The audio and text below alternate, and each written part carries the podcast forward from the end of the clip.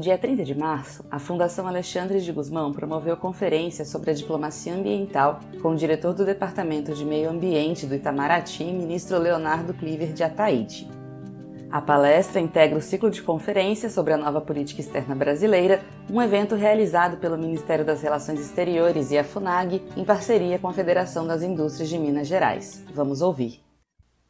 Querido Roberto, meu amigo, presidente da FUNAG, senhores Fabiano Nogueira, Mário Ferreira Campos Filho, eu fico sinceramente agradecido, é, me sinto muito honrado ter sido convidado para participar, dar a minha contribuição a esse ciclo de, de palestras é, tão interessantes sobre a, a política externa brasileira. Eu achei muito interessantes as intervenções tanto do senhor Fabiano quanto do, do Mário Ferreira Campos, o que eles disseram à guisa de, de introdução, na verdade, já demonstrou que eles têm um bom conhecimento do assunto sobre o qual nós vamos falar. Né? Inclusive, até anteciparam a, a parte inicial da minha apresentação. Espero que, portanto, não fique parecendo muito redundante o que eu vou dizer. Primeira coisa, na verdade, que eu, eu queria dizer aqui é que eu tenho, sinceramente, muito orgulho de trabalhar com esse tema de meio ambiente. Eu acho que é, seguramente tenho orgulho e acho uma considero realmente uma honra ter recebido a oportunidade de exercer esse cargo de diretor do departamento de meio ambiente. E eu digo isso porque é, esse tema de meio ambiente é sem dúvida alguma um dos temas mais importantes da política externa brasileira. Sim, é claro que vão dizer, ah, Leonardo está dizendo isso porque ele está querendo puxar a brasa para a sardinha dele, está é, querendo se promover. É claro que eu também faço esse tipo de coisa, como todo mundo, mas eu acho que eu digo isso com toda sinceridade. Acho mesmo que esse é o tema de meio ambiente, é um dos grandes temas, um dos temas mais importantes de longe da política externa brasileira. Já é há um bom tempo, há algumas décadas, mas tende a se tornar ainda mais importante. E eu acho que há muitos fatores, alguns fatores, aliás, que convergem e, e contribuem para que esse tema do meio ambiente tenha a relevância que tem na nossa política é, externa. Acho que, de novo, acho que o que eu vou dizer aqui já é do conhecimento dos senhores mas de qualquer maneira, eu acho que é sempre bom a gente se lembrar sempre, né, antes de começar a falar dos assuntos de forma um pouco mais uh, prática, sim, eu acho que é sempre bom a gente ter muito presente por que, que é que o, o que nós fazemos no dia a dia é importante, até para a gente poder trabalhar bem e trabalhar com, uh, com vontade. É, bom, então acho que há é, sistemas que determinam a relevância do tema. O primeiro, é, para a nossa política externa, o primeiro fator, eu acho que é um dado muito objetivo da realidade, é que simplesmente o tema de meio ambiente é um tema cada vez mais importante na agenda internacional. Então, a parte, o papel que o Brasil tem nas discussões, nas negociações de meio ambiente, nos foros ambientais, o, fato é que a comunidade internacional como um todo tem atribuído uma importância crescente a esse assunto. Isso é uma tendência que começou, acho que como os senhores devem saber, nos anos 70, principalmente, quando houve aquela primeira grande conferência da ONU, a Conferência de Estocolmo, sobre o desenvolvimento, o meio ambiente humano, era o nome, aliás, oficial da, da conferência. Esse foi um momento de despertar da comunidade internacional para o assunto, mas isso foi com o tempo. Esse interesse, essa importância do tema na, na agenda internacional foi, foi crescendo. E a verdade é que hoje se está se tornando um verdadeiro tsunami político você tem agora, como todos sabem, é, grandes autoridades, ah, por exemplo, secretário-geral das Nações Unidas, presidentes de países importantes. Eu não vou aqui dar nomes, ah, mas não, não acho que seja o caso, mas nós sabemos, tem há muitos muitas autoridades que entendem, compreendem que, por exemplo, o problema da mudança do clima representa uma ameaça existencial para a espécie humana. Bom, não vou aqui entrar no mérito da discussão sobre em que medida esse tipo de declaração é ou não está ou não está correta, ou tem embasamento científico ou não tem. Tá? Isso eu acho que é um. Há também controvérsias, nós sabemos, nas discussões sobre o meio ambiente, mas o fato é muito objetivo que o assunto tem recebido uma atenção enorme eh, da comunidade internacional, de governos e do setor privado. Além disso, quer dizer, o segundo fator que eu acho que, que determina a grande relevância que esse assunto tem para a nossa política externa são certas características do Brasil que, enfim, que nós herdamos. Eu acho que principal delas é o fato de que nós dispomos de recursos naturais muito significativos. Somos o país mais é, mega diverso do mundo. Não apenas uh, essa grande nossa grande biodiversidade reside não apenas na Amazônia, mas também nos, nos outros cinco biomas que se encontram em nosso território. Temos sim, como já foi dito aqui, a maior floresta tropical, ou melhor, 60% da maior floresta tropical do mundo se encontra entre em nosso território. Nós temos as maiores reservas de água doce do mundo. 12% das reservas de água doce do mundo. Esses nossos recursos naturais fornecem serviços, são chamados serviços ecossistêmicos, que trazem benefícios para a humanidade como um todo. Ou seja, há benefícios para o Brasil, é evidente, para inclusive a nossa atividade agrícola, é um setor esse tão importante para a nossa economia, mas também é, esses benefícios também é, redundam em, em, benefício de toda, de toda a humanidade. Então, a verdade é que o Brasil é, é um, um ator incontornável nas negociações internacionais de meio ambiente, na verdade, é um dos grandes atores nas negociações sobre esse tema. Uma terceira dimensão do assunto que justifica e muito a importância que ele vem recebendo é, na nossa política externa. É a dimensão econômica, justamente, a dimensão econômica e comercial do tema. Nós, no, no Itamaraty, quando a gente classifica, é, categoriza os diferentes temas uh, dos quais nós nos ocupamos, no nosso trabalho, nós fazemos uma, uma distinção na área multilateral, né, das negociações multilaterais nós fazíamos uma distinção entre os chamados temas do multilateral político e os temas do multilateral econômico. Então, geralmente, dizer, grosso modo, os temas do multilateral político seriam aqueles tratados nos chamados foros políticos, principalmente as Nações Unidas, e enquanto que o, os temas do multilateral econômico são aqueles assuntos com conteúdo mais comercial, que são tratados em foros como a Organização Mundial do Comércio, a OMP, a UNCTAD, etc. O tema do meio ambiente eh, nasceu no sistema ONU, tratado primeiro com grandes conferências eh, convocadas pela ONU a partir de resoluções adotadas pela Assembleia Geral das Nações Unidas. E talvez por isso ele seja considerado um assunto da agenda política, multilateral política. Mas na prática, é um assunto que tem um pé é, muito grande e cada vez maior na área econômica e comercial. Um embaixador, que é um dos, meus, dos antecessores, dos meus antecessores nesse cargo, de diretor desse departamento, é, costumava dizer, né, environment is business.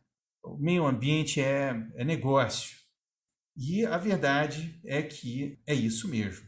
As negociações, o que a gente vê hoje, cada vez mais, é que as negociações internacionais sobre o meio ambiente, os instrumentos, as convenções, os acordos que resultam dessas negociações contêm cláusulas que têm impacto comercial é, muito claro.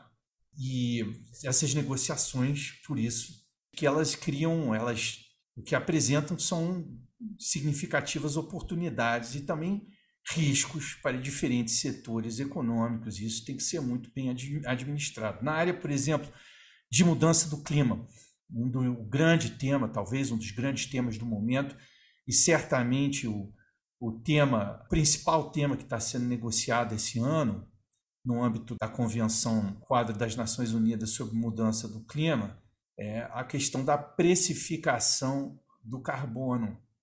Como usar, que tem a ver com a ideia de se usar instrumentos é, econômicos, comerciais, como, por exemplo, impostos, imposto sobre o carbono, mercados de carbono, pagamentos por serviços ambientais para promover objetivos ambientais. O fato é que esses, é, todos esses instrumentos têm um impacto sobre a economia. Na verdade, eles afetam diretamente os custos de produção das empresas e, por conseguinte, a própria competitividade de empresas e setores econômicos inteiros. Então, isso não há como é, escapar disso. Esse é um tema do momento. Exige que o nosso setor privado, inclusive a nossa, o nosso setor privado, que é o que nos diz mais, que no, no caso do Itamaraty preocupa mais, é claro que é o Itamaraty, tem que acompanhar isso muito de perto. Além disso, como nós sabemos também, isso não é, não é nenhuma novidade, há tempos, certos países, países desenvolvidos inclusive, vêm tentando utilizar argumentos ambientais para justificar práticas é, protecionistas. Né? Então, muitas vezes, nem sempre o argumento ambiental é mal intencionado dessa forma, mas com frequência há sim protecionismo velado, disfarçado por trás da agenda ambiental, ou pelo menos alguns aspectos dela, para os quais nós temos que ficar muito atentos. Por outro lado, é claro que essa importância crescente atribuída ao meio ambiente, à proteção do meio ambiente, à preservação dos recursos naturais, ao combate à mudança do clima, isso também cria oportunidades de negócios muito interessantes para o empresariado. A gente sabe, os consumidores em muitos mercados dão uma importância crescente à, à sustentabilidade né, das cadeias de produção que fornecem os, os produtos por eles adquiridos isso pode ser visto de forma negativa, mas também de uma forma positiva, como uma oportunidade de negócios para o empresariado. Essa bandeira ESG agora está né, muito em voga, é uma tendência e é uma coisa que pode ser usada também de forma criativa para fazer negócios e atrair investimentos pelas nossas empresas. Bom, eu estou ressaltando uh, tanto assim a dimensão econômica do tema, justamente porque esse é um evento que está sendo coorganizado pela FIENG, que é uma, uma federação uh, empresarial. Por isso, ressalto essa dimensão e, na verdade, quero dizer aos senhores que nós no Itamaraty temos uma política de portas abertas uh, em relação a, todos os setores interessados na sociedade e inclusive o setor privado. Nós recebemos com frequência visitas e reuniões, nos reunimos com o setor privado para conversar, para receber aportes, insumos, inclusive técnicos, sobre o que está sendo negociado. Inclusive, muitas com frequência nós aprendemos muito nesse contato. Então, quero mais uma vez aqui reiterar que, que é um grande prazer aqui essa oportunidade. Bom, agora o que eu depois de ter falado longamente sobre a relevância desse tema, o que eu pretenderia fazer aqui é explicar um pouquinho, um pouco o histórico das negociações ambientais, mas de forma extremamente resumida.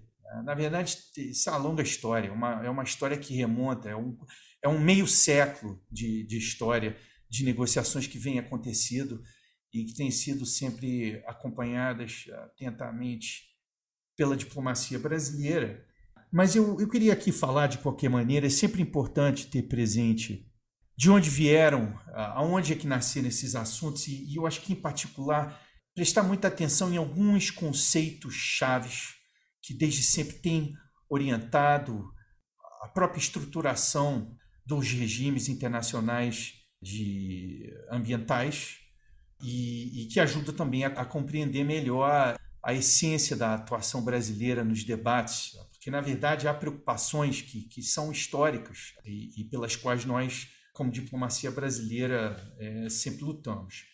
Né? Bom, é, primeiro, em primeiro lugar, bom, eu acho que cabe aqui uma, uma precisão. Na, na área ambiental, nós entendemos, na agenda é, ambiental internacional, nós, nós geralmente dividimos em, em duas subagendas, a chamada agenda verde e agenda marrom. A agenda verde é toda aquela agenda que trata principalmente da, da conservação de recursos naturais, o uso sustentável dos recursos da biodiversidade, florestas, proteção de espécies em extensão, etc. E a gente tem a chamada agenda marrom, que diz respeito mais diretamente à, à poluição na atmosfera, dejetos industriais, resíduos químicos, a agenda de químicos é, em geral. Bom, a discussão, como eu comentei, sobre os temas ambientais começou, uh, nos foros internacionais, começou principalmente, pode-se dizer que nos anos 70, com a, a chamada Conferência de Estocolmo.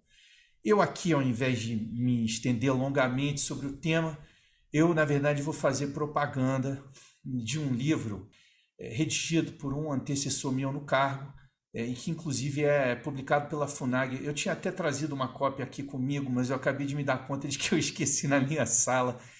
Mas é um livro que é inclusive publicado pela FUNAG, é do embaixador André Correia do Lago, né, que se chama, se eu não me engano, Conferências sobre Desenvolvimento Sustentável.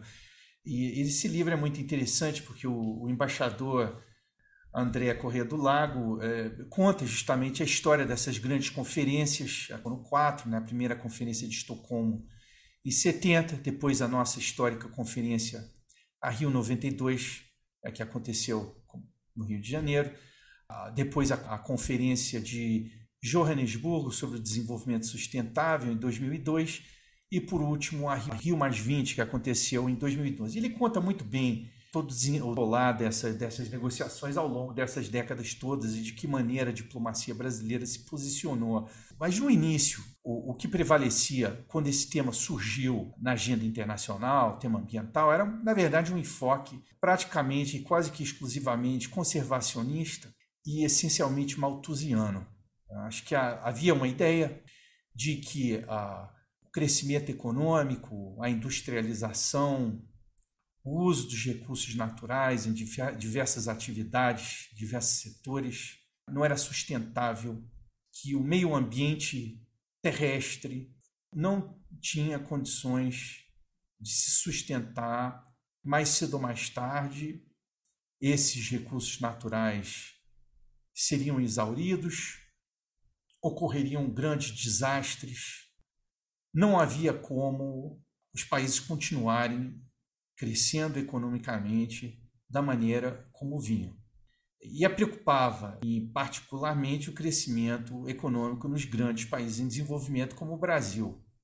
No início dos anos 70, como todos sabem, o Brasil vinha crescendo economicamente de forma muito significativa, taxas de crescimento anuais extremamente é, elevadas, e havia uma ideia de que os países em desenvolvimento, caso os países em desenvolvimento como o Brasil e outros como Índia e China, caso esses países viessem a se desenvolver e alcançar os níveis de desenvolvimento dos países industrializados, o meio ambiente entraria em colapso. O que fez então a diplomacia brasileira e também outros países em desenvolvimento que atuaram nas negociações foi o de fazer prevalecer, eh, deixar claro que os nós, países em desenvolvimento, temos o direito de nos desenvolvermos. Nós temos o direito ao desenvolvimento uh, social e econômico. Esse, portanto, a discussão acabou levando à consagração de um conceito fundamental é o conceito do desenvolvimento sustentável. Na verdade, esse conceito, consolidação desse conceito nas negociações ambientais foi pode ser considerado uma importante vitória diplomática para os países em desenvolvimento, porque o, o se diz que o conceito, que no conceito de desenvolvimento sustentável reconhece ele é reconhecido uh, pelo conceito do desenvolvimento sustentável três pilares para que haja o, efetivamente um desenvolvimento sustentável: o pilar ambiental, o pilar social e o pilar econômico. Os três pilares têm o mesmo nível de, de importância. É, o reconhecimento pela comunidade internacional desse conceito nas sucessivas conferências da ONU que uh, aconteceram foi uma vitória, na, na, medida em que isso é, na verdade, uma, representa uma, uma negação, justamente uma refutação paradigma malthusiano que, uh, num dado momento, esteve muito presente nas discussões sobre uh, o meio ambiente, a proteção do meio ambiente uh, na agenda internacional. É, esse primeiro conceito, desenvolvimento sustentável e seus três pilares. O segundo conceito fundamental, cuja consagração também eu considero uma vitória dos países em desenvolvimento, nós logramos inscrever claramente em instrumentos internacionais na Rio, na histórica Conferência da Rio, da Rio 92, né, que é o chamado princípio das responsabilidades comuns, porém diferenciadas. Acho que de todas as quatro conferências mencionadas, todas elas muito importantes, é claro que a Rio 92 tem um lugar especial né, nos nossos corações, eh, porque ela aconteceu uh, no Brasil, é claro, no Rio de Janeiro, mas ela representou, sobretudo, acho que uma grande vitória diplomática dos países em desenvolvimento, e inclusive da diplomacia brasileira. O que acontecia, estava prevalecendo muito até o, final dos anos 80, eram tentativas de apontar o dedo é, para o Brasil e para outros países em desenvolvimento como os grandes vilões é, do meio ambiente. O desenvolvimento desses países era considerado, vistos como uma uma espécie de ameaça ao meio ambiente. Havia, como todos sabem, muitas críticas na época à maneira como o Brasil administrava né, também os seus recursos naturais, a Amazônia, etc. O que, que aconteceu na Rio 92 com a consagração desse princípio? O que, que ele diz? Responsabilidades comuns, porém diferenciadas. Ao adotarem esse princípio, né, os países, governos que compareceram à Rio 92 reconheceram que, na verdade, não eram os países em desenvolvimento os grandes vilões do meio ambiente. O que ficou ali consagrado é, era de que, na verdade, os maiores responsáveis pela degradação ambiental do nosso planeta eram justamente as economias mais industrializadas, cujos padrões de produção e consumo se mostravam insustentáveis poluição na atmosfera, isso é, é fato. 90% dos poluentes que se encontram na atmosfera até os dias de hoje, é, os chamados gases de efeito estufa, advieram das emissões de gases, emissões históricas dos países desenvolvidos, principalmente a partir é, do final do século XVIII, com o advento da industrialização. Conceito das responsabilidades comuns, porém diferenciadas. É claro que DT diz também que os países em desenvolvimento têm também as suas responsabilidades, mas a principal e maior responsabilidade para fazer frente a esses grandes desafios é dos países desenvolvidos, que têm que tomar liderança, adotando metas mais ambiciosas de proteção ambiental e também dando aportes financeiros, financiando atividade de proteção ambiental nos países em desenvolvimento. Esse conceito ficou claramente consagrado na, na Rio 92, foi adotado um, um, documento muito importante, que é a, a Declaração do Rio, que estabelece os princípios do Rio. O, o princípio 7 é justamente o princípio das responsabilidades comuns, porém diferenciadas. Além disso, a Rio 92, eu acho que nos legou que até hoje eu considero ser as, as duas principais convenções internacionais na área do meio ambiente, que são a Convenção Quadro das Nações Unidas sobre Mudança do Clima, Convenção de Proteção da Biodiversidade. Não são as únicas convenções, na verdade, há uma lista muito grande de convenções internacionais na área ambiental. Algumas delas, inclusive, antecedem essas convenções adotadas na Rio 92, mas eu acho que essas duas convenções são as que têm mais visibilidade, eu acho que seriam eh, sistemicamente as mais importantes. Na Convenção Quadro das Nações Unidas sobre a mudança do clima, o princípio das responsabilidades comuns, porém diferenciadas, consta não apenas explicitamente, como ele se reflete no próprio teor das cláusulas que integram o, o acordo. Por exemplo, a Convenção Quadro estipula uma meta coletiva de redução de emissões para os países eh, desenvolvidos, mas não há meta para os países em desenvolvimento. Também há, cláusulas é, que dizem respeito ao financiamento em prol de países em desenvolvimento. É, no caso da CDB, uma grande vitória, além diplomática, foi a inclusão do pilar da repartição justa e equitativa de benefícios decorrentes da exploração dos recursos biológicos. O, o que havia quando, quando se começou a negociar essa convenção era também um enfoque essencialmente conservacionista, promovido pelos países desenvolvidos. E os países em desenvolvimento conseguiram foi incluir cláusulas que deixaram claro que os países também têm o direito de usar os seus recursos de forma sustentável e têm também o direito de receber, de se beneficiarem do compartilhamento dos dividendos é, econômicos, financeiros que resultarem da exploração comercial dos recursos oriundos da sua, sua biodiversidade. Então foram importantes vitórias para os países de desenvolvimento que nós conseguimos na Rio 92. Bom, o que, que eu devo dizer agora? Qual tem sido a história dos regimes internacionais ambientais desde então? Tá?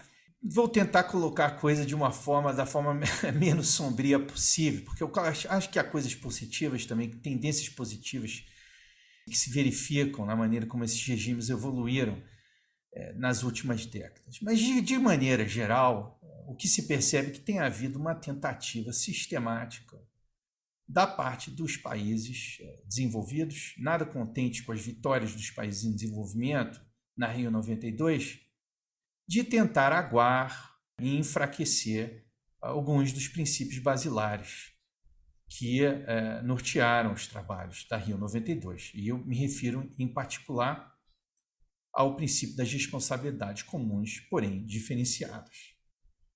É, isso se percebe de várias maneiras, por exemplo, nas negociações sobre mudança do clima. Houve um período, eh, bom, essas negociações passaram por várias etapas, né? Depois da adoção da Convenção das Nações Unidas, veio o Protocolo de Kyoto. O Protocolo de Kyoto estabeleceu metas de redução de emissões de gases apenas para os países desenvolvidos, isso eh, refletindo claramente o princípio das responsabilidades comuns, porém diferenciadas. E isso mudou. Né? Depois, países desenvolvidos importantes criaram um problema uh, com o fato de que os países em desenvolvimento, principalmente os grandes países em desenvolvimento, não tinham também eh, metas e alguns desses países acabaram de, ficando de fora do protocolo de Kyoto, o que acabou enfraquecendo e muito uh, politicamente esse instrumento. Ele acabou depois, isso uh, para conseguir fazer com que outros países desenvolvidos importantes que tinham ficado do protocolo voltassem ao regime de maneira mais engajada, foi necessário negociar um outro instrumento que é o Acordo de Paris, que nós temos hoje. Acordo de Paris, acho que a grande diferença que existe em relação ao protocolo de Kyoto é justamente o fato de que também prevê a adoção de compromissos e metas de redução de emissões, de combate à mudança do clima pelos países em desenvolvimento. O fato de que o Acordo de Paris preveja isso, até certo ponto, representa uma certa relativização do princípio das responsabilidades comuns, porém diferenciadas, ainda que o princípio ainda conste expressamente do texto do Acordo de Paris. O que nós vemos também muito é tentativas, é, quer dizer, claro, desde sempre, uma sempre com base nesse princípio, sempre houve um entendimento de que os países desenvolvidos têm a obrigação de financiar atividades de proteção ambiental eh, nos países em desenvolvimento. quando foi adotado o Acordo de Paris em 2015, por exemplo, aliás, perdão, antes disso até, bom, quando foi adotado o Acordo de Paris em 2015, houve uma renovação de um compromisso que já estava em vigor há alguns anos, é, de que os países desenvolvidos mobilizariam 100 bilhões de dólares ao ano em financiamento em prol dos países em desenvolvimento, em prol da ação climática, da implementação de políticas de combate à mudança do clima nos países em desenvolvimento. O fato, no entanto, é que esse objetivo não tem sido cumprido, esse compromisso não tem sido cumprido devidamente. Esses 100 bilhões de dólares não têm se materializado. Na verdade, existe pouca transparência sobre os tipos de financiamentos que têm sido realmente dados pelos países desenvolvidos para os países em desenvolvimento. Mas o que se percebe muito, por exemplo, os foros que se encarregam especificamente de discutir o financiamento climático, como, por exemplo, o Fundo Verde do Clima, que é o principal é, instrumento financeiro do regime de mudança do clima, há uma tendência crescente se, no fundo, transformar o que seria uma ajuda financeira em é, propostas de endividamento dos países em desenvolvimento. Né? Já tem havido o número de empréstimos concedidos com baixos índices de concessionalidade tem sido maior do que a quantidade de doações, é, por exemplo. No âmbito da Convenção de Diversidade Biológica, percebe-se uma tendência muito similar. O pilar da repartição justa e equitativa de benefícios tem sido tradicionalmente negligenciado. É verdade que foi adotado o protocolo de Nagoya, que aliás sobre repartição justa e equitativa dos benefícios, que aliás foi é, há pouco aprovado pelo Congresso Nacional e ratificado pelo Brasil. Né? O Brasil, acho que tem pouquíssimo tempo, algumas semanas, depositou seu instrumento de ratificação em Nova York da Convenção de Diversidade Biológica. Estamos ainda para ver isso é, foi importante, esse protocolo de Nagoya é importante, mas nós ainda queremos ver concretizada a sua efetiva implementação. Ah, por exemplo, o protocolo de Nagoya prevê a criação de um fundo multilateral de repartição de benefícios. Esse fundo está previsto, ainda não saiu do papel. Tá? Se vocês forem olhar em que pé está essa discussão na CDB, é, o que tem ali é muito pouco, é discussão sobre a possibilidade de se ter ideias para possíveis instrumentos. É, não, não, há, não há nada de concreto acontecendo ali. Então, bom, o que que é, isso é motivo de preocupação é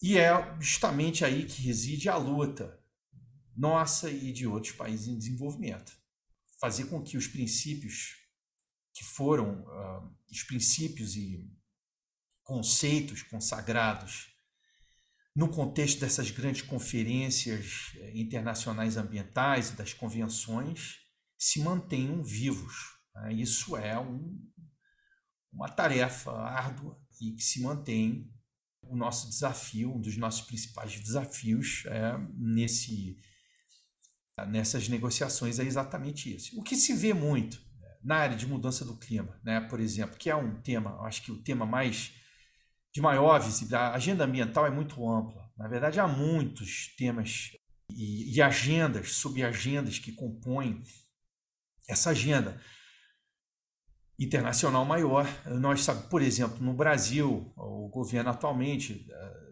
dá muita importância à chamada agenda ambiental urbana, agenda da qualidade ambiental urbana. E de fato tem muita coisa para ser feita nessa área também, na área, na área urbana, né? o tratamento de lixões, por exemplo, etc. Mas é verdade que o que chama mais em geral, a, tem, tem estado mais, aparece mais na, na mídia, é sim o tema da mudança do clima, é um assunto que é problema que é visto uma, por muitos como uma ameaça existencial à humanidade.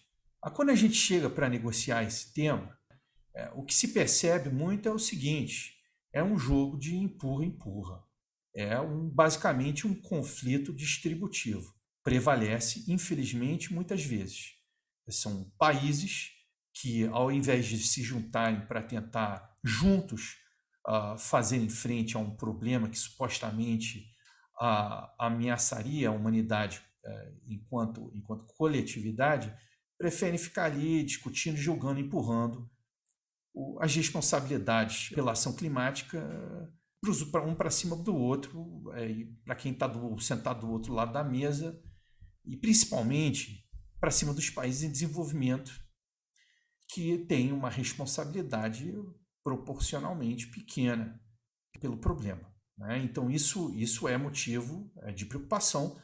De novo, não quero soar aqui é, exageradamente sombrio, porque eu também acredito que existe, existe sim um, há impulsos de cooperação também permeando essas negociações.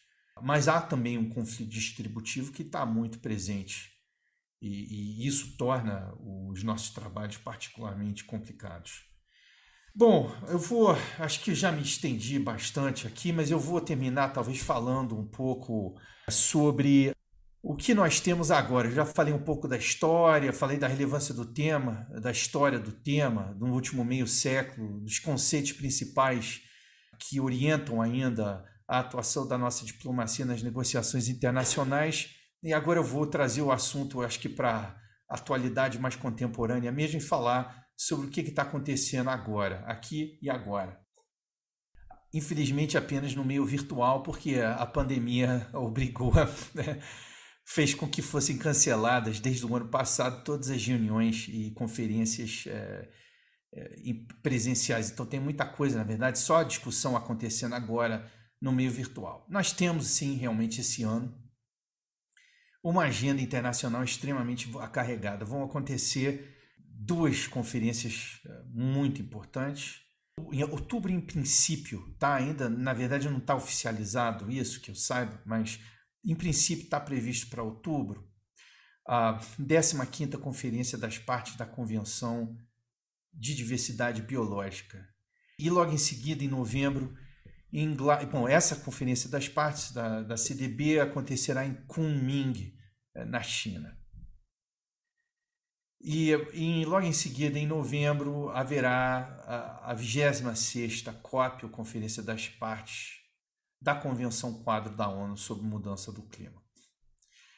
Negociações da maior importância para o mundo e para o Brasil em particular estão acontecendo, aliás, ocorrem eh, desde agora, eh, porque o, o que acontecerá nessa, entende-se que deve acontecer nessas COPs é apenas, deve transcorrerá nessas COPs a etapa final das negociações. Mas nesse momento já estão em curso discussões com vistas a preparar o terreno para a adoção das principais decisões nessas conferências. No caso da CDB, o que está sendo negociado é o chamado Marco Global Pós-2020 da Biodiversidade.